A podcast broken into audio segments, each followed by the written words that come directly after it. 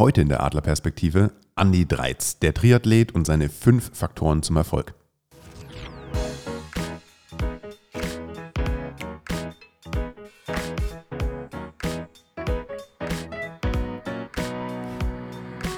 Adlerperspektive. Der Podcast der Jungadler. Herzlich willkommen wieder zu einer Folge in der Adlerperspektive. Heute haben wir einen ganz besonders sportlichen Gast äh, bei uns, den lieben Andi. Grüß dich, Andi. Guten Morgen, hi. Freut mich, dass ich hier sein darf. Wir sitzen heute in unserem wunderschönen Büro, haben uns den hellsten Raum ausgesucht und äh, ja, freuen uns in den Morgen starten zu können mit einem äh, Podcast. Und äh, ich freue mich ganz besonders drüber, weil du bist heute zu uns reingekommen ins Büro und ich sehe erstmal einen unfassbar durchtrainierten jungen Mann, braun gebrannt aus dem Süden, ein äh, helles Lächeln auf den Lippen. Und äh, ja, ich denke mir so, okay, krass, also so sieht ein Triathlet aus. ja, danke für das Kompliment. Das liegt natürlich daran, dass wir unser Saisonhighlight erst äh, vor wenigen Tagen hinter uns hatten mit dem Ironman Hawaii und da bringt man natürlich die optische Fitness, die körperliche Fitness dann nicht mehr, aber die optische Fitness und auch die, die Bräune noch mit. Ja, das ist natürlich Und den Schwung aus Hawaii. Ja. ja, da Gute Laune. Kurze Zwischenfrage, hast du Hawaii genießen können? Also kriegt man was davon mit oder ist man da so sehr im Tunnel und im Fokus äh, auf den bevorstehenden Wettkampf? Ähm, also vor allem nach der Pause, die wir jetzt hatten, also Hawaii ist jetzt zwei Jahre ausgefallen, Okay. ähm, habe ich das alles viel intensiver wahrgenommen und auch bin auf der Insel auch viel besser angekommen, habe das auch komplett anders wahrgenommen ähm, und man weiß das auch viel mehr wertzuschätzen und das ist einfach genial, dass es wieder ein Hawaii gab mit äh, den ganzen Trubel, was auch drumherum war. Ähm, und dann, wenn es näher zum Rennen geht, versucht man sich schon so eher ein ruhiges Örtchen zu, zu suchen und ein bisschen, bisschen rauszuziehen. Ähm, aber das ist schon äh, eine, ganz andere, eine, eine ganz eigene Magie oder eine ganz andere Stimmung da mit so vielen Leuten, die alle das Gleiche machen äh, und alle ein bisschen verrückt sind, ähm, da das gleiche Hobby zu teilen und da die Insel quasi mehr oder weniger fast zu überfallen. Jetzt sprichst du ja von einem Hobby. Ich glaube, das könnte ich ja fast nicht mehr unterschreiben. Also du bist ja wirklich jetzt kein Hobby-Triathlet. Du bist ja jetzt wirklich ein Profi, Profi, Profi-Triathlet, oder? Ähm, ja, also Oder, inzwischen- oder siehst du es noch als Hobby? ähm, äh, äh, Ho- Hobby war jetzt der falsche Begriff dafür, aber die große Leidenschaft, die wir haben für den Sport. Ähm, in den letzten Jahren hat sich da einiges gewandelt und ich bin äh, in der glücklichen Lage, das auch meinen Beruf nennen zu, nennen zu dürfen. Ähm, und ja, ist natürlich dann äh, nochmal intensiver, nochmal mehr Fokus drauf. Ähm, aber ja, was gibt Schöneres, wenn man sein Hobby zum Beruf machen kann? Was ich beim Triathlon auch mit einbringen darf, was ich immer schön finde bei den Wettkämpfen, dass eben die Leute, die das als Hobby, als Amateursport noch machen, ja am Ende im gleichen Rennen starten mit wie die Profis. Und deswegen ähm, finde ich, trifft da Hobby-Amateursport auf Leistungssport. Ähm, gibt nicht viele Sportarten, wo das so vereint ist. Genau, es gibt jetzt eine Besonderheit hier in diesem Podcast. Ähm, Ich bin auch es- dabei. Es sitzen, das ist gemein. Vergessen, anzumoderieren. Ach so, na, sorry. Natürlich, die liebe Luisa ist natürlich auch mit dabei. Aber mich hört man das- spätestens ich- nach ein paar Minuten. Krieg, ich kriegt man auf jeden Fall mit. Nein, die Besonderheit ist, ich sitze äh, gegenüber von zwei Triathleten. Also dem einen Hobby-Triathlet und Ja. dem anderen Profi-Triathlet. Ähm, deswegen werde ich heute auch einige Fragen stellen, die vielleicht der ein oder andere Zuschauer äh, sich auch stellt. Äh, das hat nichts damit zu tun, ähm, ja, dass ich äh, das, ja doch, es hat was damit zu tun, dass ich das nicht weiß. Dass ich keine Ahnung vom Triathlon habe. Ich Naja, habe mal einen, ich habe mal einen Zehn-Freunde-Triathlon gemacht, aber alle Fragen sind für mich und die Hörer äh, soweit, dass wir das einordnen können. Und du kriegst mein Leid immer mit. Genau, das ist schon mal sehr, sehr gut. ähm, jetzt wird man ja nicht Profi-Triathlet einfach so in der, in der Schule. Und ich gehe mal von aus, wenn du jetzt in der dritten Klasse gesessen hast und die Frau Lehrerin gefragt hat, und was wollt ihr mal werden? Hast du wahrscheinlich nicht gesagt, ich will Profi-Triathlet werden, oder? Nein, also bei mir war das ganz weit entfernt. Äh, also auch, ähm, ich glaube, selbst als ich Profi war, habe ich das noch nicht so Mhm. richtig, richtig wahrgenommen oder beziehungsweise auch nicht formuliert und gesagt, hey, ich will jetzt Profi sein oder werden. Ähm, das war so ein ganz schleichender Prozess. Also gut, manche haben ja so wirklich die Vision in jungen Jahren und sagen, die wollen das werden ähm, und machen das irgendwann auch. Ähm, aber bei mir war das komplett anders. Also ich bin, hatte schon immer ein Fable für Ausdauersport und auch in der Schule gemerkt, okay, wenn wir Fußball spielen waren, am Ende war ich der, der einfach noch laufen kann und dann zur richtigen Zeit am richtigen Ort stand äh, und irgendwie den Ball dann ins Tor gestolpert habe. Ähm, und äh, ja, dann so ein bisschen mit Ausdauersport begonnen, erst mit, mit Laufen und schon immer viel mit dem Fahrrad unterwegs mhm. gewesen. Fahrrad ist so für mich ähm, auch ein Gefühl für Freiheit, okay. vor allem in jungen Jahren, wo man ähm, eben selbstständig irgendwo hinkommt und nicht auf andere angewiesen ist, sei es Eltern oder irgendjemand anders oder, oder Bus oder irgendwelche. Man, man kommt, wann man will, kommt man, kommt man hin und das äh, auch relativ zügig. Zumindest, wenn man das Tempo wie du noch hat. ähm, ja, und so ähm, waren das so die, die war das, glaube ich, eine, eine, Basis, aber ohne jetzt wirklich äh, Sport als Leistungssport oder überhaupt äh, in Vereinstrukturen schon mal zu machen. Mhm. Ich habe verschiedene andere Sportarten noch ausprobiert, aber bis ich tatsächlich dann ähm, mit Laufen Triathlon angefangen habe, das hat ziemlich lange gedauert. 2008 war mein erster Triathlon. Okay. Da war ich schon 19 Jahre alt, was eigentlich, ähm, wenn man so mit, vor allem mit anderen Sportarten mhm. vergleicht, ist das eigentlich so, wo viele schon in Richtung absolut ja. Top, Top-Niveau unterwegs sind. Ähm, und ja, ich bin dann so über Freunde reingekommen und habe dann Stück für Stück dafür immer mehr Leidenschaft entwickelt und äh, mein, mein Weg nach oben bereitet. Das ist schon krass, ähm, wenn ich mir das so vorstelle, äh, dass man dann da wirklich immer tiefer in sowas ja reingesaugt wird und das ja nichts ist, was wahrscheinlich deine Eltern vorgegeben haben, hey, du musst das jetzt machen und melde dich mal im Triathlonverein an und jetzt äh, gehst du von Wettkampf zu Wettkampf, machst die kompletten Jugendmannschaften durch, wie ich es jetzt irgendwie aus dem Fußball kennen würde. Ich weiß nicht, gibt es sowas im Triathlon? Ähm, inzwischen ja, damals waren die Strukturen noch nicht ganz so sehr okay. vorgeprägt oder vor allem ist Triathlon ja doch eher noch immerhin noch immer noch eine kleine Sportart, ja. ähm, wo man ähm, in seinem Ort relativ wenig Vereine findet. Oder, oder da, dass, da die, dass da eine gute Jugendarbeit geleistet wird, ist schon sehr, sehr ähm, außergewöhnlich. Wo kommst du denn ursprünglich her? Ich bin in Michelau in Oberfranken mhm. aufgewachsen, in Lichtenfels dann mhm. zur Schule gekommen. Okay. Und danach habe ich jahrelang in Bayreuth äh, gelebt und studiert. Also alles hier ähm, Also hier Oberfranken auch. Äh, schön, schön, schöne fränkische Gegend. Ja. äh, viele, viel Natur, viel, viel Seen auch und äh, verkehrsarme Straßen, wo man gut Radfahren kann, gerade in der fränkischen Schweiz, wo man gut auch hoch und runter, wo man ein bisschen Abwechslung hat. Mhm. Ähm, und ja, also so bin ich dann, das waren meine, meine Anfänge zum, zum, zum Triathlon. Ich habe da ja, spontan noch so eine kleine Zwischenfrage. Äh, wenn wir über Triathlon sprechen, geht es ja um, jetzt muss ich es in der richtigen Reihenfolge sagen, in Schwimmen, Radfahren und Laufen. Ähm, wenn du jetzt auch vorhin gesagt hast, ja, du kommst mit dem Rad ja überall hin. Jetzt musst du mir nochmal als äh, kurzer Laie kurz die Distanzen so grob erklären. Also es gibt ja verschiedene Triathlons in verschiedenen Längen, Größen, Arten. Äh, den, den ich gemacht habe, der hieß 10 Freunde Triathlon, da musste ich die 5 Kilometer laufen. Äh, Radfahren war es viel, gefühlt, irgendwie so 20, 25 Kilometer, also für mich viel. Und äh, ja, ich weiß nicht mehr, was Schwimmen, Schwimmen war. Schwimmen war nur Meter. irgendwie 5, ja, irgendwie so 300. 500 Meter, irgendwie sowas um welche Distanzen geht es denn da grob, damit man sich das mal vorstellen kann, äh, was man da wirklich auch leisten muss? Also unsere Königsdisziplin, der Ironman, das sind 3,8 Kilometer Schwimmen, 180 Kilometer Radfahren und dann noch ein Marathon, also 42 Kilometer Laufen. Einwandfrei. Das heißt, als Jugendlicher hättest du uns sagen können, jo, also von hier nach München gar kein Problem, äh, fahre ich mit dem Fahrrad. ja, in dem Alter war ich auch noch nicht so weit. Ja. Äh, also da ging es noch um deutlich kleinere Distanzen. Und auch meine ersten Versuche, die waren auf der sogenannten olympischen Distanz, auch mhm. Kurzdistanz genannt. Okay. Das sind 1,5 Kilometer Schwimmen, 40 ja. Kilometer Rad und 10 Kilometer Laufen. Okay.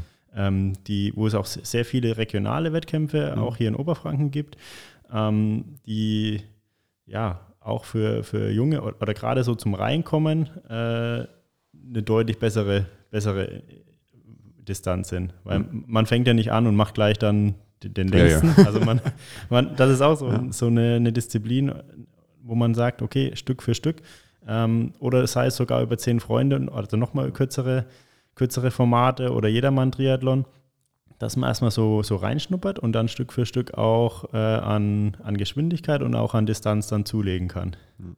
Louis, wann war dein erster Triathlon? Der war vor sechs Jahren. Eine Sprintdistanz, die ist nochmal kürzer wie die Kurzdistanz. Ich glaube, die hat dann 20 Kilometer Rad und 5 Kilometer Laufen. Und dann auch die olympische Disziplin. Genau, und das war aber wirklich zwei, zwei, zwei, drei Jahre, war nur die olympische Disziplin. Gut, also ich kann immer nur sagen, ich wüsste nicht, ob ich ihn komplett durchhalten Doch, könnte. die Olympische schafft schon wieder. Weiß du ich nicht. doch, bist Ja, du auch Schwimmen- Läufer. Schwimmen ist nicht mein Ding. Also laufen kann ich. Ja, da schwimmen auch manche Brust noch bei der Olympischen. Nicht viele, aber manche schon noch. Ja, also das gibt es immer wieder. Aber das ist ja das Schöne auch am Triathlon, dass es eigentlich jeder machen könnte und jeder, jeder schaffen kann. Also es ist dann auch eine, eine Fleißaufgabe. Klar, man muss sich vorbereiten, man muss seine Hausaufgaben machen. Ähm, aber je, jeder kann, oder die meisten können, können schwimmen, Radfahren und, und laufen, äh, um, um dann natürlich besser zu werden. Oder auch um, um die Schwimmstrecke graulend abzu, abzu, abzusol, zu absolvieren, da, da benötigt es dann schon wieder mehr Training. Ähm, aber grundsätzlich sieht man es ja auch oft bei Wettkämpfen oder gerade bei kürzeren Distanzen, dass es möglich ist, für jedermann so zumindest zum Reinschnuppern. Wenn wir jetzt sagen, okay, es ist möglich, wie bist denn du genau zum Triathlon gekommen? Also war das so zum Reinschnuppern oder äh, bist du über Umwege dazu gekommen? Ähm, eigentlich schon auch Umwege, ja. Also es war dann so äh, zwei- 2006, 2007, also als ich 17, 18 Jahre alt war. Ähm, da habe ich vermehrt mit dem, mit dem Radfahren angefangen, ähm, auch mit, mit Kumpels und bin dann, wollte dann eigentlich eher Radrennen fahren. Okay. ähm, aber hatte da nicht so, so ganz den, den Anschluss. Ähm, also Ra Radrennen ist ja nicht nur, dass man, dass man schnell sein muss, sondern man muss auch irgendwo wissen, wie ein Radrennen funktioniert.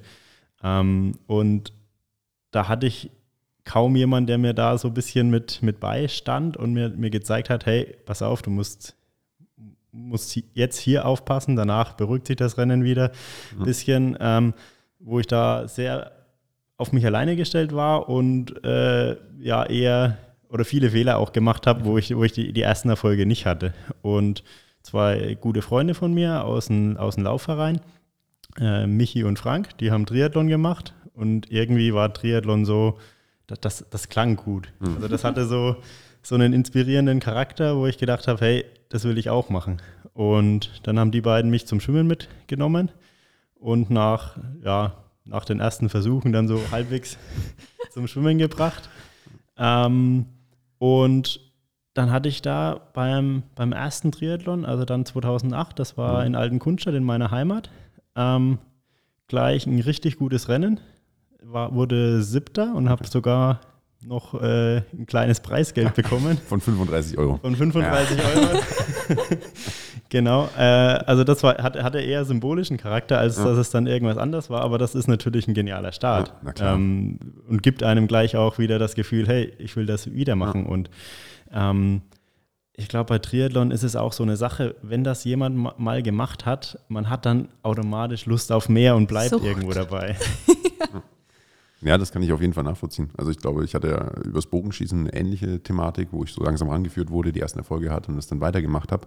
Ähm, und wenn du jetzt so zurückdenkst, dann vielleicht an dich, wie hast du dann äh, da weitergemacht? Also begonnen mit den Triathlons, du hast es wahrscheinlich weiterhin aufgebaut, aber da ist ja noch ein ganz schöner Weg zum Profisportler. Absolut, ja. Nee, also wir waren da eine ganz gute Clique und haben dann in unserer Freizeit unheimlich viel trainiert und teilweise ja auch vielleicht unvernünftig lange Distanzen dann teilweise mit dem Rad absolviert. Ähm, Was, war aber die wir längste, hatten, was war die längste Distanz? ähm, also damals, ja gut, damals haben wir immer so gesagt, äh, ja, f- lass uns fünf Stunden Rad fahren. Äh, gemeint war aber dann, okay, wir fahren fünf Stunden Rad und dann drehen wir rum.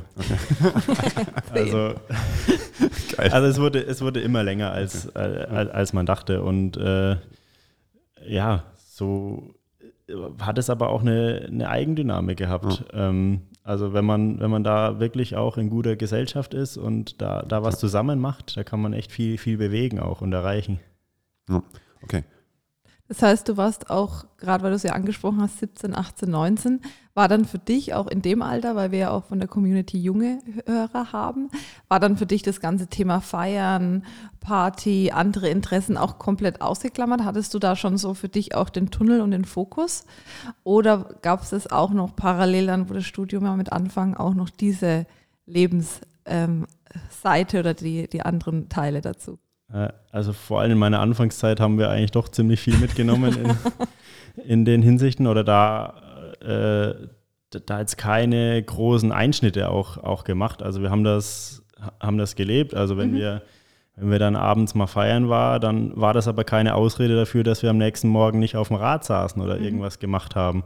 Äh, das war so eine natürliche Ergänzung und wir haben beides irgendwie gerne gemacht.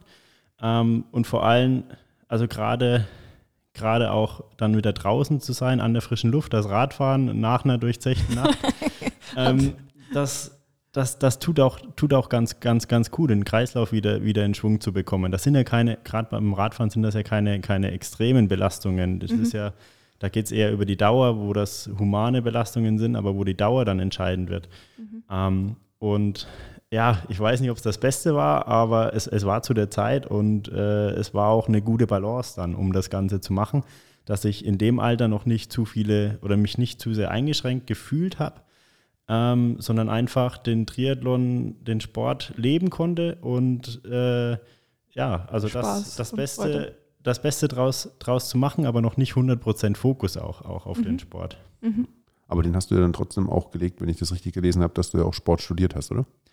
Ja, also nach der Schule bin ich dann, äh, habe ich noch Wehrdienst gemacht mhm. zu der Zeit und dann nach Bayreuth gekommen und habe dort Sportökonomie studiert. Okay. Und da dann auch ein bisschen mehr mit strukturiertem Training angefangen. Äh, also wir hatten da eine gute, gute Schwimmgruppe ähm, und äh, auch viele, viele Möglichkeiten, den Sport neben dem Studium noch, mhm. noch zu machen.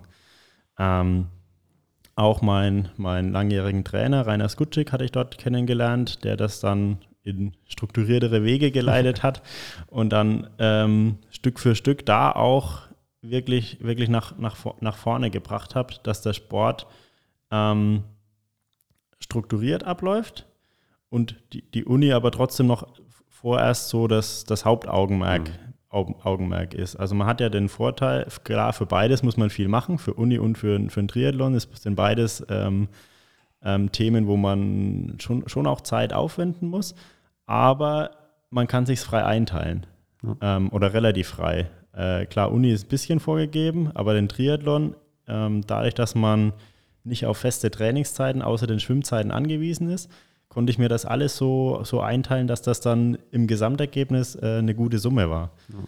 Ja. Ähm, und äh, so war auch da wieder ähm, der Sport und die Uni war so ein, so ein Ausgleich, was sich insgesamt äh, sehr gut ergänzt hat ähm, und ein belebendes Element war. Also das eine war, die, die Uni war dann auch sehr viel sozialer Charakter, mit äh, Kommilitonen zusammen zu sein ähm, und auch äh, den Kopf anzustrengen, zu lernen, da, da was zu machen äh, und dann der Sport einfach mal abzuschalten und äh, seiner Leidenschaft nachzugehen. Ähm, und ja, auch wenn dann, wenn dann die Prüfungsphasen mal stressiger waren, war das dann auch eine willkommene Pause wieder für den Körper, der die Tage auch gebraucht hat, weil im Triathlon ist oft so, die meisten, die wirklich das ambitioniert machen oder im professionellen Bereich, die, die meisten trainieren nicht zu wenig, sondern eher zu viel. Oder falsch, ähm, oder? Oder gut, ja, es also, gibt da noch. Weil das, weil das sind ja dann die großen Themen. Du hast jetzt gerade gesagt, äh, ja, du hast dann mit dem strukturierten oder geplanten Training angefangen. Ähm, was natürlich auch immer irgendwo, sage ich mal, vielleicht, wäre eine gute Frage, äh, den, den Spaß so ein bisschen rausnimmt. War das damals für dich irgendwie so, dass du von diesem Hobbysportler, der sich halt das nie Gedanken darüber gemacht hat, wie er trainiert, sondern er hat Spaß dran gehabt, hat das mit Freunden gemacht, hin entwickelt hat zu jetzt wird es professioneller, jetzt halte ich mich an die sportlichen Vorgaben meines Trainers, wie ich zu trainieren habe? Ist da der Spaß verloren gegangen? Ähm, nee, nee, das würde ich gar nicht sagen. Nee. Ähm, also wir hatten trotzdem noch äh, eine ich hatte noch einen Interpretationsspielraum okay. äh, von, von den Trainingseinheiten und hatte immer den Spielraum, das leicht anzupassen. Aber es war natürlich schon so eine Vorgabe, wo man sich dran orientieren muss. Ähm, und wo, wo, ich aber auch gemerkt habe, okay, das bringt mich weiter, dass mhm. man, man, man wird schneller. Und das ist ja das auch, was, was einen dann weiter motiviert, wenn man merkt, es geht voran ähm, und man macht das Richtige und man hat das Gefühl, okay, das ist jetzt der Plan, das ist die Anleitung wenn ich die befolge, dann komme ich zum Erfolg. Und wann hast du das erste Mal dann wirklich gemerkt, dass äh, du richtig erfolgreich werden kannst? Ähm, das war dann im Jahr 2014. Also 2012, 2013 war ich schon im, im Team Erdinger Alkoholfrei, im Perspektivteam. Okay. und durfte da mit den, mit den Profiathleten quasi äh, teilweise mittrainieren und hatte da schon, schon Kontakt, was der derzeit unheimlich ähm, weitergeholfen hat, weil ansonsten ist ja so, okay, die Profis, die sind irgendwo da oben. Äh, und da bekommt man dann so das Gefühl, okay, nee, das sind auch nur Menschen, die machen jetzt auch nicht jeden Tag irgendwas Unmenschliches, ja, ähm, sondern man, ist man, es ist dann viel, viel nahbarer. Ja. Und äh, also unterschwellig hat mir das auch schon sehr viel, sehr viel weitergebracht ähm, und äh, war natürlich auch schon das Sprungbrett zum, zum Erfolg. Ja. 2013 war ich dann ein halbes Jahr in USA Auslandssemester mhm. gegen Ende des Jahres, also August bis Dezember. Und ähm, als ich zurückgekommen bin, hatte ich dann auch äh, studiumsbedingt erstmal Januar, Februar, März komplett frei, okay. weil sich das weil, durch, durch unterschiedliche Zeiten äh, hat sich dann die Pause im Sommer, im Vorsommer quasi verkürzt, aber dann im Winter äh, deutlich verlängert. Ähm, und hatte da erstmals die Zeit, mich voll und ganz auf den Sport zu konzentrieren. Hatte auch von Erding Alkoholfrei dann einen Profivertrag bekommen. Mhm. Und bei den ersten Rennen bin ich gleich richtig eingeschlagen. Also habe auch bei der Challenge Fuerteventura meinen ersten Sieg dann auch eingefahren. Ähm, zwei Wochen später beim 73 Mallorca, eines meiner Lieblingsrennen, auch gleich äh, einen souveränen Sieg eingefahren gegen, gegen, starke, gegen starke Konkurrenz als kompletter Underdog. Ja. Und ja, das hat natürlich dann auch nochmal weitere Bestätigung gegeben, dass das jetzt erstmal der richtige Weg ist. Ich habe das aber auch nie gleich so, so gesehen, okay, jetzt mache ich Profisport, sondern eher als Chance. Sondern, okay, jetzt habe ich das Jahr, jetzt habe ich den Profivertrag bei Erding Alkoholfrei. Für, für dieses eine Jahr kann ich jetzt erstmal das voll, voll ausnutzen und setze da mal die Karte auf, auf Sport. Ja. Ähm, immer unter der Prämisse, das Studium erfolgreich weiterzuführen, aber die Prioritäten haben sich einfach getauscht. Mhm. Während davor ähm, das Studium den Rahmen erstmal vorgegeben hat und dann in der Freizeit der Sport äh, die Lücken quasi komplett ausgefüllt hat, bis nichts mehr ging, ähm, war jetzt dann natürlich schon eher der Fokus wirklich auf dem Sport. Wo sind die sportlichen Highlights? Wo will ich hin? Was kann ich vom Studium noch machen? Ähm, und um, um beides dann auch erfolgreich durchführen zu können. Jetzt ist ja immer wieder der Faktor Erfolg äh, ja, angesprochen worden und wir sind jetzt an einem Status, wo es ja immer mehr darum geht, erfolgreicher zu werden. Äh, ich habe es in der Einleitung schon gesagt, die fünf Faktoren für den Erfolg. Äh, vielleicht kannst du uns da mal so ein bisschen einen Einblick reingeben, was du jetzt in, deinem, in deiner Karriere bisher wirklich für dich ausgemacht hast, wo du sagst, hey, mit diesen, mit diesen Themen, das ist für mich die Säulen, äh, warum ich erfolgreich sein kann und äh, auf die man sich vielleicht auch konzentrieren muss oder sollte, wenn man erfolgreich sein möchte? Mhm. Also meine Faktoren, die ich so für mich ausmachen konnte, sind zum einen Talent, mhm. dann Wille, mhm. ähm, konkrete Ziele, dann braucht man einen guten Plan, eine Anleitung für den, zum Weg zum Erfolg und auch das gewisse Durchhaltevermögen. Ja. Ah, das sind alles extrem starke Werte und mir fallen da schon äh, drei, vier Punktchen ein. Ähm, du hast ja vorhin gemeint, du brauchst ein klares Ziel. Du bist erfolgreich, aber hattest ja irgendwie kein klares Ziel, zum Triathlon zu kommen. Wie würdest du das genauer beschreiben? Ähm, gut, es gibt kurzfristige Ziele und langfristige Ziele. Mhm. Ähm, mein Ziel war damals nicht so konkret auf den Triathlon gefasst. Mein Ziel war, das, das Studium zu, zu beenden, vernünftig mhm. zu machen und den Triathlon auszuleben. Also da einfach zu schauen, okay, hey, wie weit kann ich kommen? Ähm, also nicht das, das, das konkrete Ziel, okay, ich will jetzt bei dem Wettkampf so gut sein oder irgendwo in Zeiten oder, oder Rankings festgelegt, sondern wie weit kann ich da kommen? Ähm, und dann ist da auch das, vor allem in meiner Anfangszeit, ähm, war es das Schöne, dass die, die Top-Athleten von der Langdistanz, also die, die Top-Triathleten, öfters auch bei, bei kürzeren Rennen am Start sind. Okay. Ähm, wo man als junger Athlet noch eher so die Chance hat, auf Augenhöhe zu sein oder eher die, die ein bisschen zu ärgern.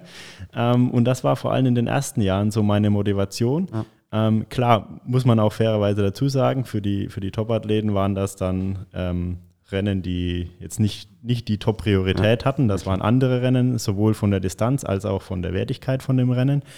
Ähm, aber das war schön einfach, dass man die Chance hatte, sich mit denen zu messen und Okay. schon auf der Distanz so mal schauen kann, okay, kann ich, kann ich den schlagen oder nicht? Ja. Würdest du oder machst du das jetzt aktuell auch, dass du solche kleineren Distanzen läufst und halt äh, dich quasi jetzt mal unter die normalen Triathleten irgendwie mischt? Ähm, grundsätzlich sehr gerne, aber der Sport hat sich auch sehr gewandelt. Ähm, wir haben jetzt immer mehr, immer mehr Wettkämpfe. Äh, also das ist schon eher so die Qual der Wahl, welchen Wettkampf man ra- raussucht. Okay. ähm, wo es eigentlich äh, mehr Wettkämpfe gibt, die man eigentlich gerne machen will und wo man aber dann schon rausstreichen muss, ähm, als dass man, dass man überhaupt machen kann oder sinnvoll machen kann. Ähm, also zum einen muss man mehr priorisieren auf, auf einzelne Wettkämpfe Mhm. ähm, und auch, dass die, die Mitteldistanz, also ist, äh, über die Hälfte von der Ironman-Distanz, äh, dass die unheimlich an, an Wertigkeit zugenommen hat ähm, und es da quasi auch äh, richtig hochkarätige Profirennen gibt, wo dann doch öfters die Reise wieder, wieder woanders hingeht. Ähm, ich will aber eigentlich schon mindestens ein Rennen auch über eine kürzeren Distanz in der Heimat bestreiten jedes Jahr. Ein, Community-Pflege, Fanpflege. und wir hatten jetzt gesagt, das große Thema Talent, was du ja auch als einen der großen Erfolgsfaktoren mit äh, für dich ausgemacht hast. Äh, Talent ist ja jetzt für mich etwas, wo ich sage, okay, ähm, ist es schwarz-weiß, also ist jemand talentiert oder nicht talentiert? Oder äh, wie viel Talent brauche ich, um erfolgreich zu werden? Ähm, vielleicht stellen wir die Frage mal offen in die Runde. Ähm, was bedeutet für euch Talent? Ähm, und kann ich ohne Talent auch erfolgreich sein? Und wenn ja, bis zu welchem Grad? Also Talent ist für mich, äh, was für eigene Fähigkeiten bringe ich mit Mhm. ähm, und was kann man selber gut.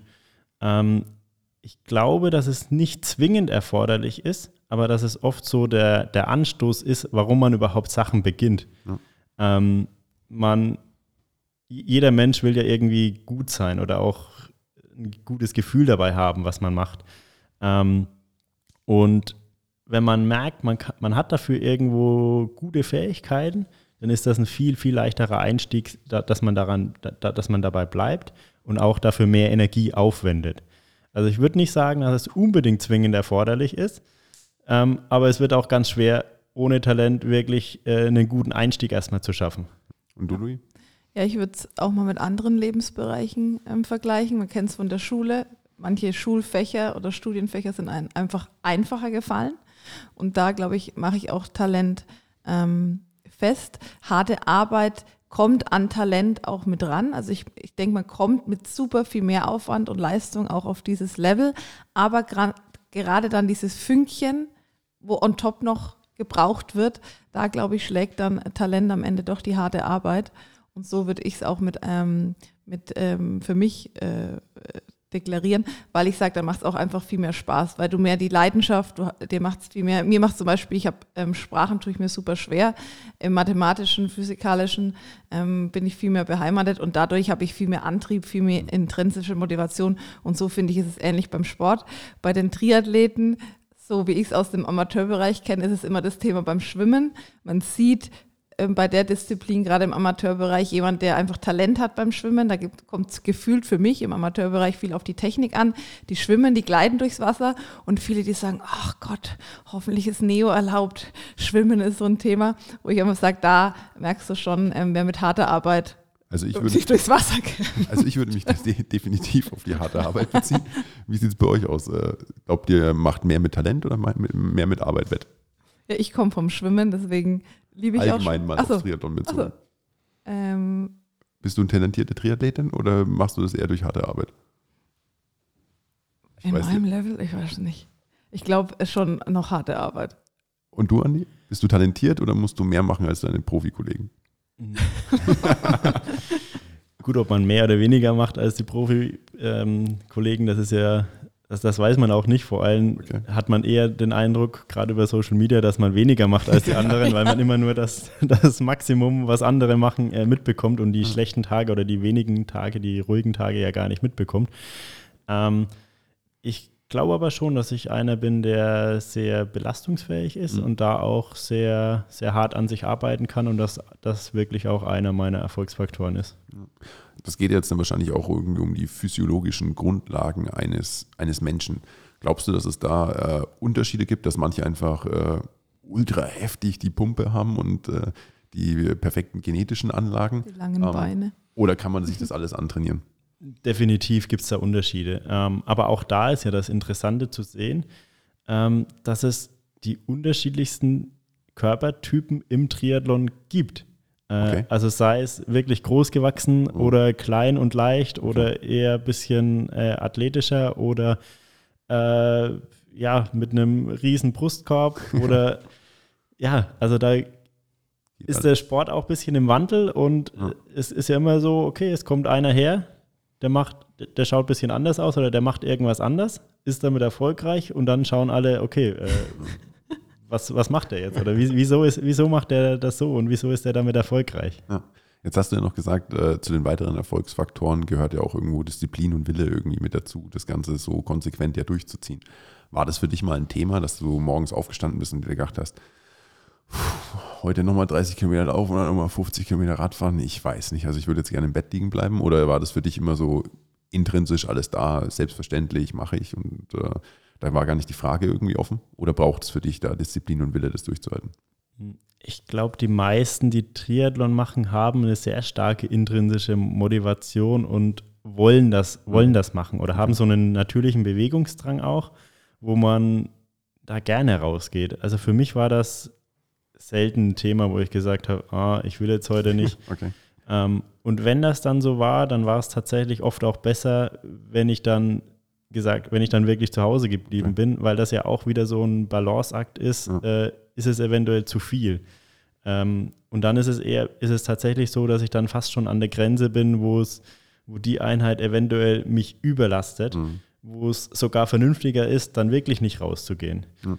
Ähm, also ich habe hab, hab immer so einen natürlichen Antrieb gehabt, irgendwas zu machen. Also gerade vielleicht auch noch durch mein Studium bedingt, jede freie Minute irgendwo nutzen, die man dann zur Verfügung hat und da was, was machen aktiv. Ähm, aber ja, dass man sagt, ich muss mich motivieren, ja, man, manchmal schon. Also es ist nicht immer einfach oder nicht immer schön, gerade wenn manche Einheiten da sind, wo man jetzt ja, nicht so viel Lust drauf hat. Das gibt es auch vereinzelt. Ähm, aber insgesamt ist, ist der Triathlon ja auch so umfangreich und so abwechslungsreich, das Training, äh, dass man, dass man dass man ja nicht immer das Gleiche macht im Training, mhm. sondern dass es so vielfältig ist, dass man immer, immer neue Reize hat ähm, und das auch, auch spannend, spannend ja. ist. Wenn du äh, sagen würdest, wenn du jetzt so einen Wettkampf vorstellst, und das ist ja wirklich jetzt meine laienhafte Vorstellung, ich gehe aus dem Wasser, okay, habe schon einiges hinter mir, dann setze ich mich 180 Kilometer aufs Rad und dann zum Schluss muss ich noch so einen kleinen Marathon laufen. Ist es nicht, also ab wann beginnt da das Leiden? Also ist es irgendwie so, dass du jeden Wettkampf genießen kannst oder ist es doch jedes Mal irgendwie so eine äh, Resilienz gegen den Schmerz, der eigentlich im Körper irgendwann auftaucht? Also ich stelle es mir sehr, sehr anstrengend und psychisch belastend vor, das wirklich jedes Mal durchzuhalten. Denn wie lange seid ihr da unterwegs? wie lange dauert so ein Ironman? Äh, ja, im Profibereich so um die acht Stunden. Also inzwischen eher, eher, eher, eher ein bisschen unter acht Stunden okay. als über. Äh, aber es kommt natürlich darauf an, auch ja. äh, welche Strecke das ist und wie schnell man selber ist. Ja, ähm, ja man muss sich das, glaube ich, vor allem auch deutlich runterbrechen äh, in, kürzere, in kürzere Etappen und auch kurzfristige Ziele setzen, dass man sich das nicht als ganzes Großes vorstellt, sondern dass man wirklich so Stück für Stück sich ranarbeitet ähm, und ja, sich, sich Zwischenziele setzt. Also sei es beim Schwimmen äh, bis zu der Wendeboje oder bis zu der Boje oder man zählt in Kilometern teilweise. Ähm, wobei Schwimmen ja noch der dankbarste Part ist. Das ist ja, ja, vielleicht, also ich brauche so ungefähr 50 plus minus äh, Minuten. Okay. Ähm, das ist ja noch relativ schnell absolviert ja. und, und am Anfang auch. Ja. Ähm, vor allem beim Radfahren wird es dann wichtig, dass man sich Zwischenziele setzt. Mhm. Ähm, also sei es, man geht auf Kilometer, mhm. da mache ich, ja, mache ich meistens in 20 Kilometer Schritte. Ähm, oder noch spezifischer, ähm, wenn man den Kurs gut kennt ähm, und er markante Punkte hat, dass man da Stück für Stück äh, sich ähm, an einen Punkt orientiert ähm, und dann den nächsten anvisiert. Mhm. Weil 180 Kilometer ähm, in der Vorstellung, das, das ist auch für mich in dem Moment zu viel. Gerade wenn man sich vielleicht, wenn man nicht den besten Tag hat, wenn man sich mal, mal schlecht fühlt. Und zwischendrin fühlt man sich immer mal schlecht. Mhm. Ähm, am besten fühlt man sich auf der ersten Hälfte von jeder Disziplin noch gut, aber das ist auch nicht, nicht normal. Also das kann ganz anders sein. Ähm, und so sind aber diese Zwischenziele, die klingen dann im Kopf erreichbarer als das große Ganzes. Und wichtig ist ja, dass man Stück für Stück äh, vor, vorwärts kommt ähm, und nicht auf dem Weg dann irgendwo schon Zeichen der Überforderung oder sieht, wo man denkt, okay, äh, Moment mal, das, das, wird, das wird mir zu viel, ich weiß nicht, ob ich das schaffen kann. Ja. Ähm, am wichtigsten dann natürlich beim, beim abschließenden Marathon, weil man schon angeschlagen ankommt. Ja. Ähm, also wenn ich mir da, wenn ich mit der Einstellung loslaufe, ich muss jetzt 42 Kilometer laufen, ähm, ich weiß nicht, ob ich das äh, überhaupt ins Ziel geschafft hätte. Okay. Ähm, also da wirklich, okay, jetzt erstmal erstmal loslaufen, reinkommen, ähm, bis, zur, bis zu der Verpflegungsstelle. Dann ist da Support, das macht man mit seinem Team ja auch im Vorfeld dann aus, wo, wo die stehen können und äh, Zeiten oder irgendwas durchgeben können. Ähm, bis zum Wendepunkt. Dann ist es, sind es die ersten zehn Kilometer, dann ist es die Hälfte. Äh, also, dass man sich wirklich auch ganz kleine Ziele setzt, die erreichbar sind. Das klingt auf jeden Fall äh, sehr, sehr logisch und auch plausibel und gibt mir so ein bisschen dieses, diese Menschlichkeit bei dir zurück, äh, wo ich dann sage, okay, er sitzt nicht da und denkt sich, ja, ja freilich, kein, kein Ding, 42 äh, Kilometer schaukel ich danach noch hin und her, alles kein Ding und dann gehen wir danach noch einen Kaffee trinken und dann ist wieder gut. Ähm, also es ist auch für Profi-Triathleten etwas, wo sie sagen, okay, sie haben vor dieser Leistung auch immer wieder Respekt und müssen sich dort äh, ja, bestimmter mentaler Hilfsmittel bedienen, um das Ganze durchhalten zu können. Habe ich das richtig verstanden? Definitiv, ja. ja. Okay. ja ähm, wobei für uns, es wird ja nicht unbedingt einfacher. Also wir wollen ja, das, das Ziel ist ja, möglichst schnell die Distanz zu absolvieren. Also nicht nur die Distanz zu absolvieren, sondern möglichst schnell. Und so ist man ja dann auch, wenn man im Ziel ist, äh, im Idealfall genau an seinem Limit. Ja. Oft sogar ein bisschen drüber, drüber oder war vor, hat vorher schon seine Reserven ja. aufgebraucht, aber im Idealfall, dass man bis zur Ziellinie alles ausgeschöpft hat. Du hast jetzt auch gerade erwähnt, ähm, an den verschiedenen Stationen steht das Team. Einmal wahrscheinlich das Trainerteam, das professionelle Team.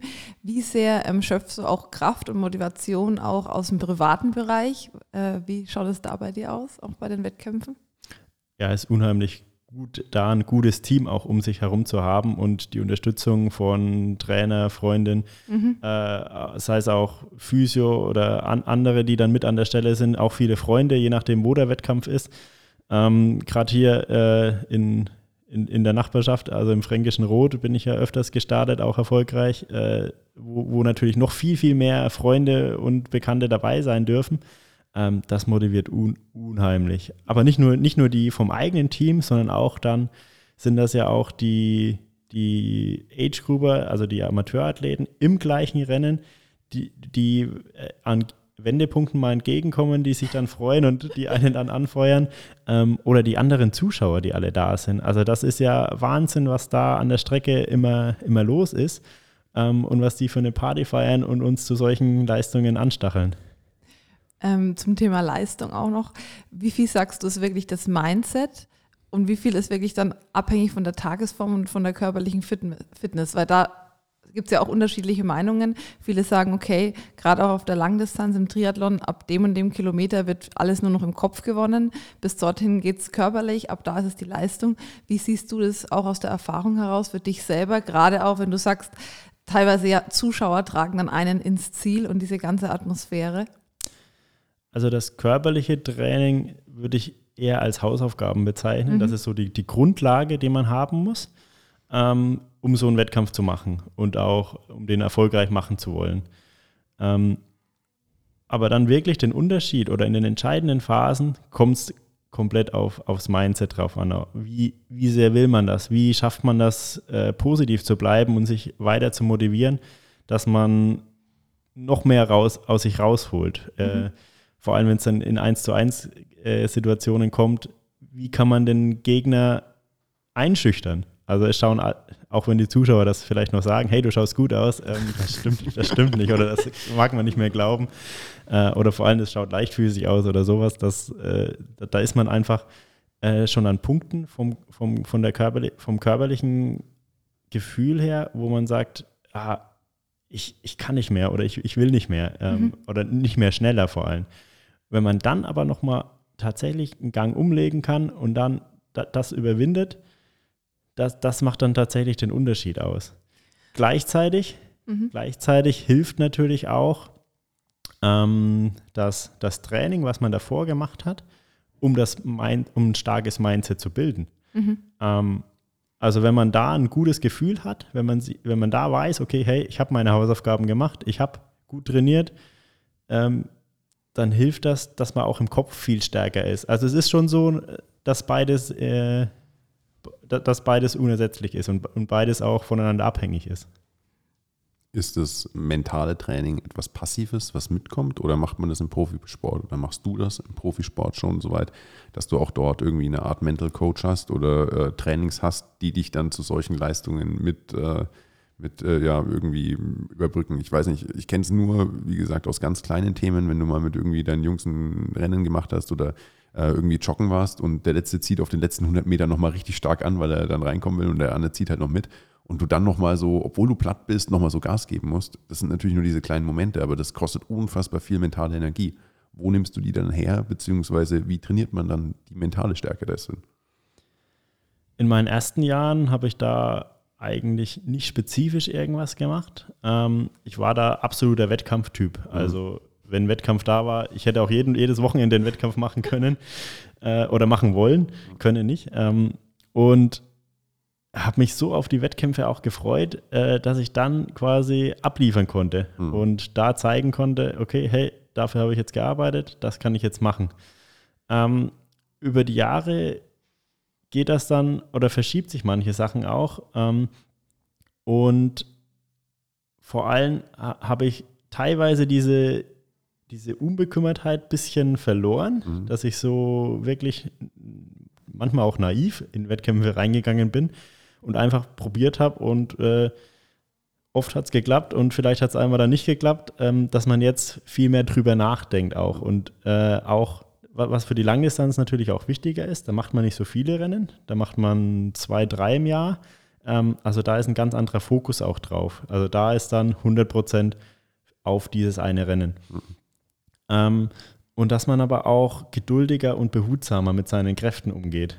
Ähm, und äh, da habe ich jetzt auch dann nochmal versucht, das Mentale wieder, wieder aufzuwecken und da auch mit einem Mentaltrainer zu begonnen, äh, begonnen, um da wirklich jedes, jedes, äh, jedes Körnchen, Körnchen auch rauszuholen.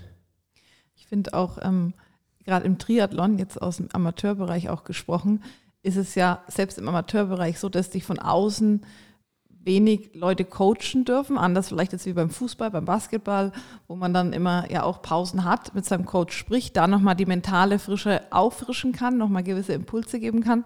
Und gerade dann im Profibereich und auch auf der Langstrecke bist du ja wirklich, ja, deine sieben, acht Stunden fast auf dich alleine gestellt, darfst dich da wieder motivieren.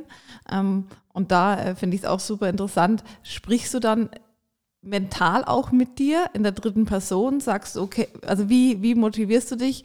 Finde ich immer super spannend, weil es da auch unterschiedliche Themen gibt, weil du ja nicht den Austausch hast jetzt direkt mit deinem Trainer wahrscheinlich vor Ort während des Rennens, oder? Mhm. Nee, definitiv. Also mhm. da gibt es schon dann auch ähm, quasi Glaubenssätze, die man sich selber wieder, wieder mhm. sagt. Was ähm, ist da einer? Zum Beispiel? Ja, ein wichtiger ist, äh, vor allem in der Anfangsphase vom Rennen, äh, dass ich geduldig bleiben muss.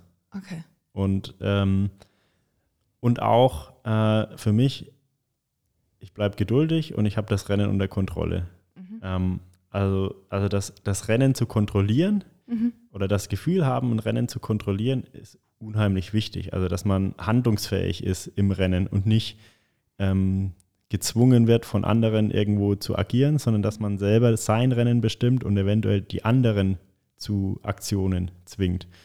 Ähm, also das war für mich immer ein, unheimlich wichtiges Zeichen, ähm, weil vor allem meine Stärke dann beim, beim Radfahren liegt und meine Taktik war vor allem zu Anfangszeiten äh, relativ banal, äh, aber auch erfolgreich. Äh, Schwimmrückstand auf dem Rad möglichst früh aufzuholen, dann auf dem Rad attackieren und dann einen Vorsprung mit zur Laufstrecke zu nehmen und dann den Vorsprung idealerweise bis zur Ziellinie zu verteidigen.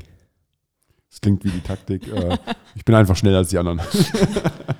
Äh, ja, gewisserweise schon, ja. ja. Aber da muss man auch auf seine Schwä Stärken und Schwächen dann eingehen. Ähm, und da war Radfahren genau das, was ich, was ich eben gut konnte und wo, wo mir auch am meisten Spaß gemacht hat und wo ich dann die anderen beiden Disziplinen so ein bisschen neutralisieren musste oder beziehungsweise da kleine Defizite wieder ausgleichen musste. Ähm, und das waren dann auch ganz nette Rechenspiele. Wann muss ich den überholen? Ja, das äh, kann ich mir vorstellen. Um, um, um bis zur Ziellinie den, den und den Vorsprung zu haben. Ja. Ja, klar, aber dann hast du auch Zeit auf dem Rad, wenn du dann noch ein bisschen rechnen kannst und dich vielleicht ablenken kannst, ähm, um das Ganze so weit zu schaffen. Jetzt würde mich noch mal ein bisschen so interessieren, wie so ein Profi-Triathlet seinen Tagesablauf äh, gestaltet. Denn ich glaube, die meisten äh, unserer Hörer und auch geht ja uns nicht anders. Ähm, wir stehen morgens auf, äh, machen uns für die Arbeit fertig, äh, fahren ins Büro, machen unsere Sachen und fahren abends mal später, mal früher äh, wieder heim, essen was, gehen schlafen und starten den Tag neu. Wie sieht denn das bei dir aus? Stehst du auf, gehst sporteln und gehst danach ins Bett? Oder ähm, wie schaut es klassisch bei dir als Person aus? den typischen Tagesablauf gibt es nicht. Ähm, also da ist jeder Tag, jeder Tag irgendwie ein bisschen anders. Ähm, aber einer meiner Lieblingstage oder ein, ein guter Rhythmus für mich ist, äh, früh aufzustehen, ähm, einen Morgenlauf zu machen. Ähm, wenn der, je nachdem, wenn der ein bisschen intensiver ist, auch vielleicht äh, ein kleines Frühstück vorher oder zumindest ähm, Kohlenhydrate trinken. Was heißt ein kleiner oder mal intensiverer Lauf? Was kann man sich darunter vorstellen? Ähm, also intensiverer Lauf ist entweder, wenn es Intervalle sind, mhm. äh, also in Richtung ja, 8 mal 1000, mhm. ähm, deutlich schneller als Renntempo dann. Mhm. Mit bisschen Einlaufen, Auslaufen, Lauf-ABC vorher, Vor- Nachbereitung. Renn, Renntempo, ich muss es immer so doof fragen, wenn ich mir was darunter vorstellen Nico kann. Nico will sich messen. Ja, was heißt messen auf keinen Fall. Aber Renntempo sind so, welcher Pace?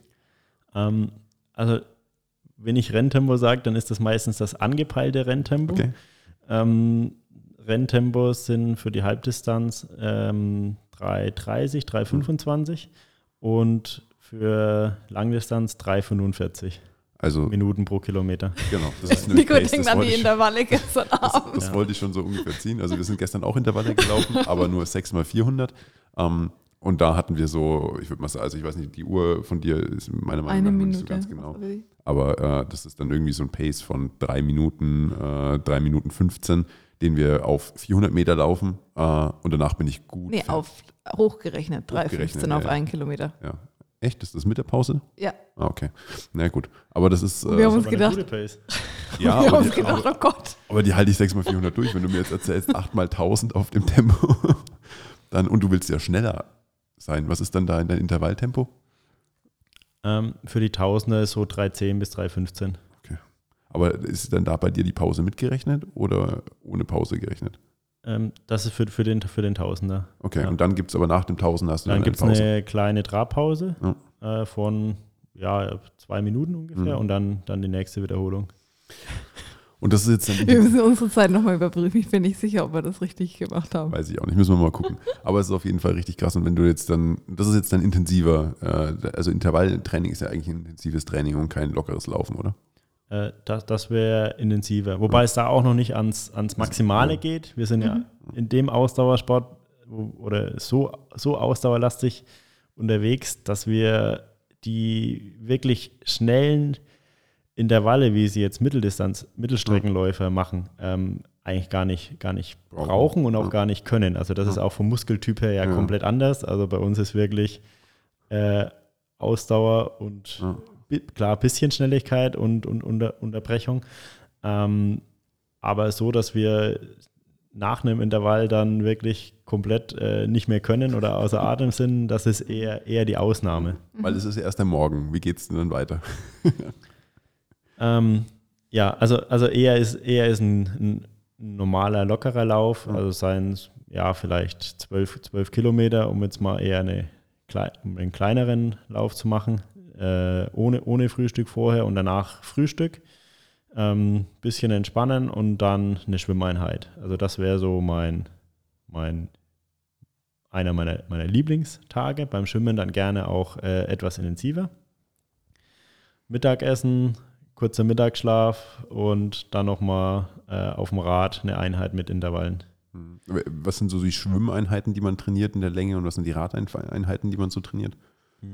Wir trainieren meistens so um knapp anderthalb Stunden bis mhm. anderthalb Stunden. Ähm, und auch vom Umfangbereich sind das so vier bis fünf Kilometer. Natürlich gibt es auch mal längere oder kürzere Einheiten, mhm. äh, aber so vom, vom Grundthema ist das so die, die Haupt, Hauptrange.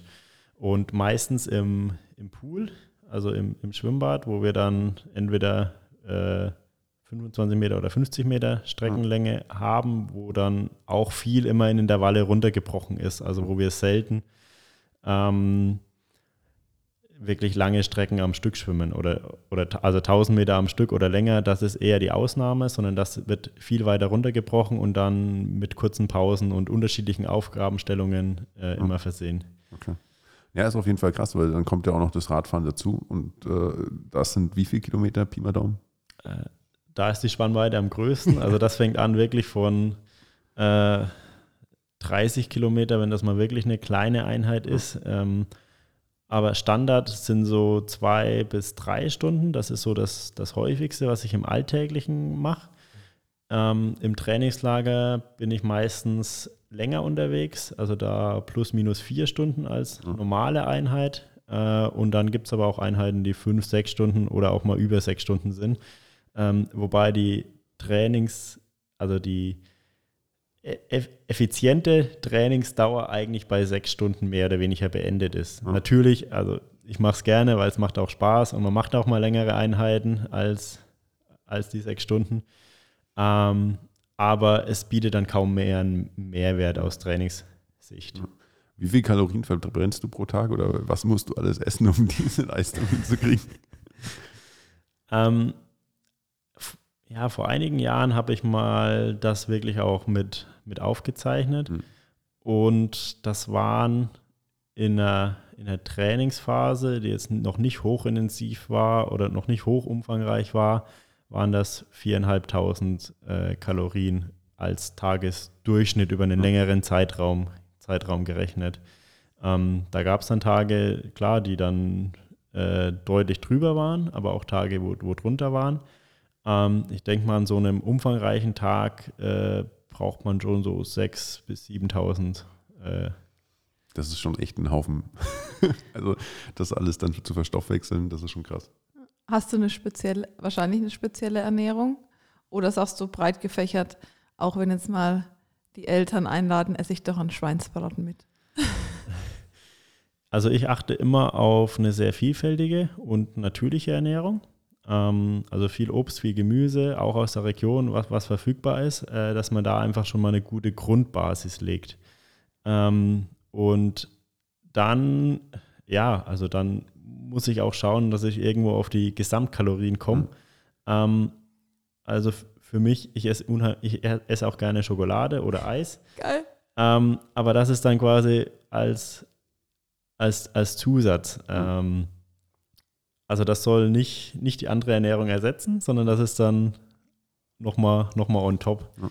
Und so muss man, glaube ich, auch schauen, was einem selber schmeckt, was einem gut tut.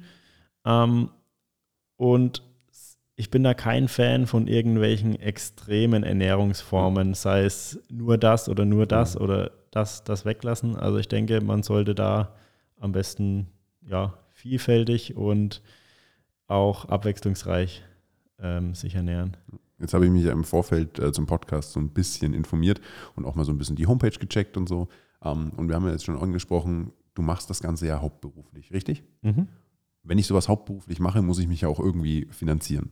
Ähm, und äh, soweit ich weiß, sind ja die Anmeldegebühren für äh, solche Wettkämpfe jetzt auch nicht selten niedrig. Ähm, ich möchte gar nicht wissen, was du für einen Sportschuhverschleiß hast. Oder äh, ja, Tri Triathlonräder sind unfassbar teuer. Ich glaube, dass die Badehose noch das äh, günstigste oder der Neoprenanzug.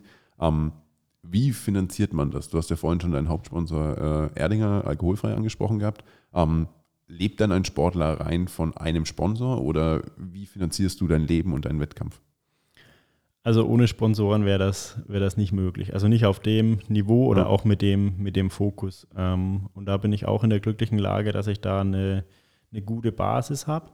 Ähm, und im Triathlon, gut, Triathlon ist noch nicht eine TV-Sportart. Also es ist auch. Ja, sie wird aber auch immer wieder übertragen. Sie, sie, wird, sie wird teilweise übertragen und auch immer attraktiver und äh, vor allem auch ähm, werden das immer attraktivere Formate aber von der klassischen TV-Sportart ist, trotzdem, ist man trotzdem noch ja. relativ weit entfernt, ähm, um, um so zumindest Einnahmen auch zu generieren für, für, für ein Event.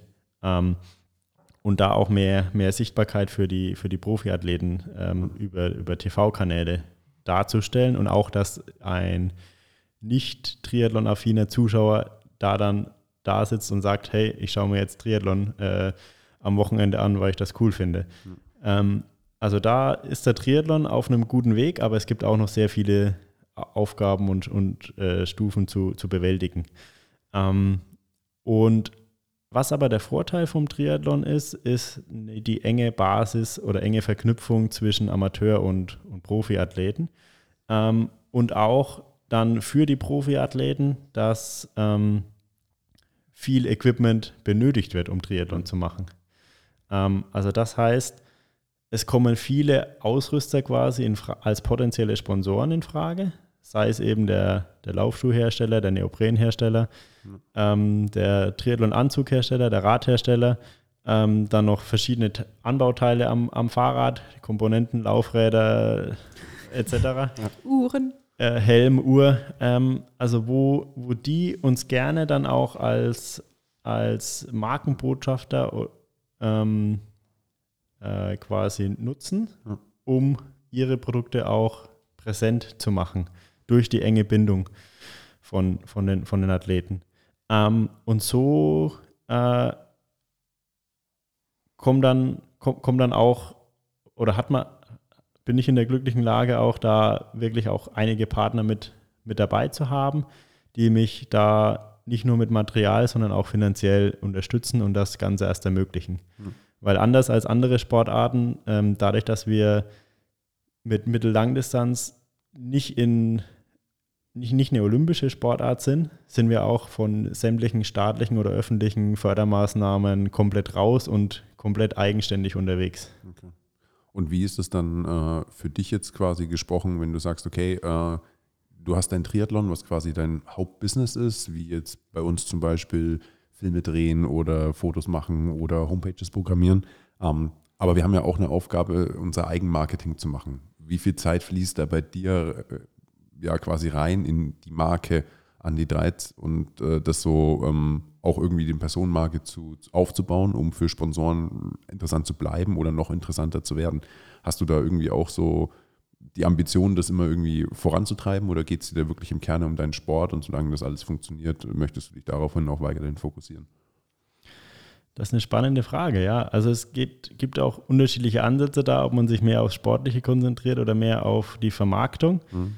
Ähm, und gerade am Ende der Saison oder jetzt ist auch genau die Zeit, wo ich mir darüber auch wieder spezifischer Gedanken machen muss, wo ich dann wieder auf Suche bin, okay, wo will ich, wo will ich selber hin, sowohl sportlich, aber auch in der Vermarktung, ähm, welche potenziellen Partner kommen überhaupt wieder in Frage, ähm, in welche Richtung will man gehen und wie will man sich selber, selber darstellen? Und welche Möglichkeiten gibt es, gerade jetzt auch in der, in der jetzigen Zeit, die doch etwas äh, im Wandel ist, wo viel an Umdenken auch stattfinden muss ähm, die Produkte werden knapper, äh, aber auch werden die, die Arbeitskräfte knapper.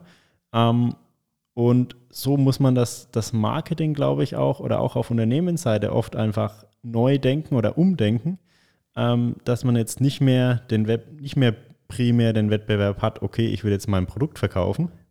Ähm, weil wenn man limitiert ist und die Produkte eh alle verkaufen kann oder beziehungsweise da die Nachfrage so groß ist, dass man eher mit Lieferketten oder mit anderen Problemen zu kämpfen hat, ähm, kann man da auch nicht umdenken und sagen, hey, ich habe Arbeitskräftemangel, ich will mich selber als Unternehmen an dem Standort bekannter machen und auch attraktiver zu machen und meinen Mitarbeitern einen Mehrwert bieten irgendwie und äh, da einfach ähm, die besten Leute ähm, zu bekommen. Also erstmal die, die Bewerbungen zu bekommen, aber dann auch zu halten und dann einen Mehrwert zu schaffen.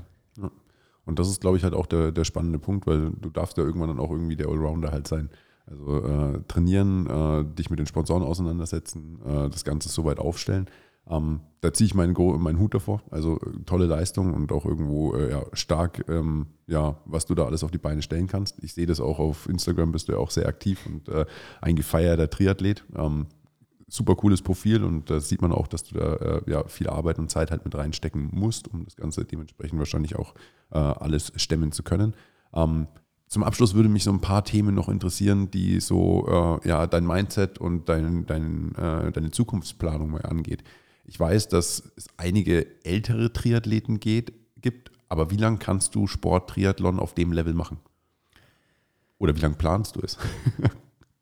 also im Triathlon-Langdistanzbereich hat man immer so gesagt, ja, bis 40 Jahre, das ist so das gute Alter. Es gibt noch welche, die knapp drüber sind die und erfolgreich sind. Ähm, und ja, danach sind irgendwann mal Abschiedsgedanken da. Ich bin jetzt 33, also da hätte ich noch einige Jahre vor ja. mir. Ähm, aber natürlich bin ich auch äh, Jahr für Jahr dann auch so ähm, am Überlegen, okay, wie lange will ich das noch weitermachen? Ähm, solange ich aber da auch wirklich realistische Chancen sehe und da auch den Antrieb habe, ganz vorne dabei sein zu können ähm, und auch, auch von Sponsorenseite die Chance habe, hey, okay, ich, ich darf das noch weitermachen, dann steht das für mich erstmal außer Frage.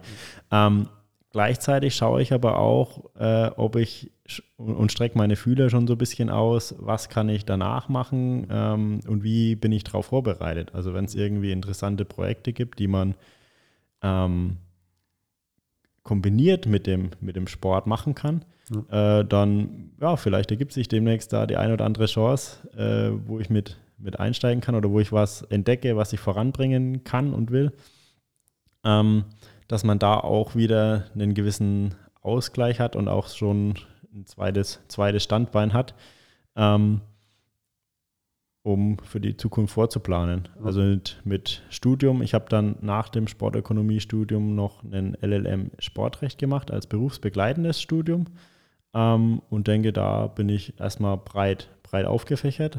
Ähm, aber man weiß nie, wo, wo die Reise hingeht äh, und was die Zukunft dann alles bringt. Ähm, aber ich bin gespannt, wo da auch die Reise hingeht. Da, da bin ich mir ziemlich sicher. Ähm, wenn du jetzt äh, auf deine sportlichen Ziele eingehst, äh, gibt es da noch äh, irgendwo das Event, was du unbedingt nochmal laufen oder auch gewinnen möchtest? Ähm, denn du hast ja gesagt, äh, in deinen Erfolgsfaktoren äh, Ziele setzen ist wichtig. Äh, was ist denn dein nächstes sportliches Ziel oder die nächste sportliche Herausforderung, bei der du sagst, und das, das packe ich? Also mein absolutes Highlight und größter Erfolg war der Sieg bei der Challenge Rot, mhm. hier um die Ecke auch, 2019. 2018 war ich Zweiter. Und ein Ziel ist auf jeden Fall da nochmal zu starten und auch ganz, ganz vorne mit, mit dabei zu sein. Ähm, also das ist, ist einfach ein unheimlich ähm, spannendes Rennen oder auch von der Atmosphäre her ist das einfach einzigartig. Äh, und da, da nochmal noch mal ganz vorne zu sein, das ist auf jeden Fall äh, ein großes Ziel. Unabhängig davon ist aber dann der Schritt weiter, ähm, auch auf Hawaii mein bestmögliches Resultat abzuholen. Also Ironman Hawaii, das ist das, was unseren Sport über Jahre geprägt hat und äh, das ist das, wo, wo die Geschichten geschrieben werden. Ähm, und ja, da möchte ich schauen, wie weit kann ich da kommen? Scha schaffe ich es aufs Podium oder eventuell sogar den ganz großen Wurf? Ähm, und wo ist, wo ist da mein persönliches mhm. Limit?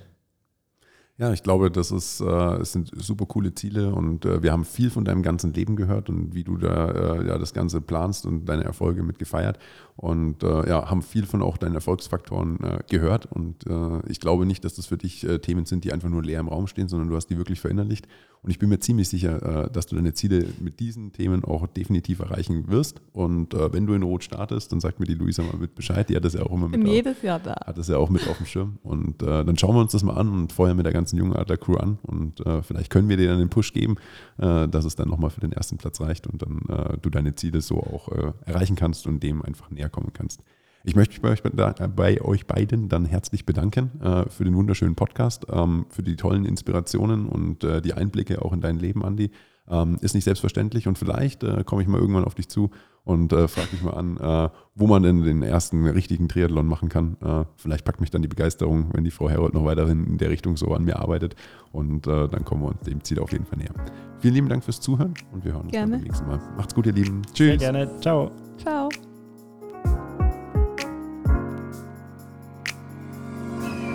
Adlerperspektive, der Podcast von den Jungadlern.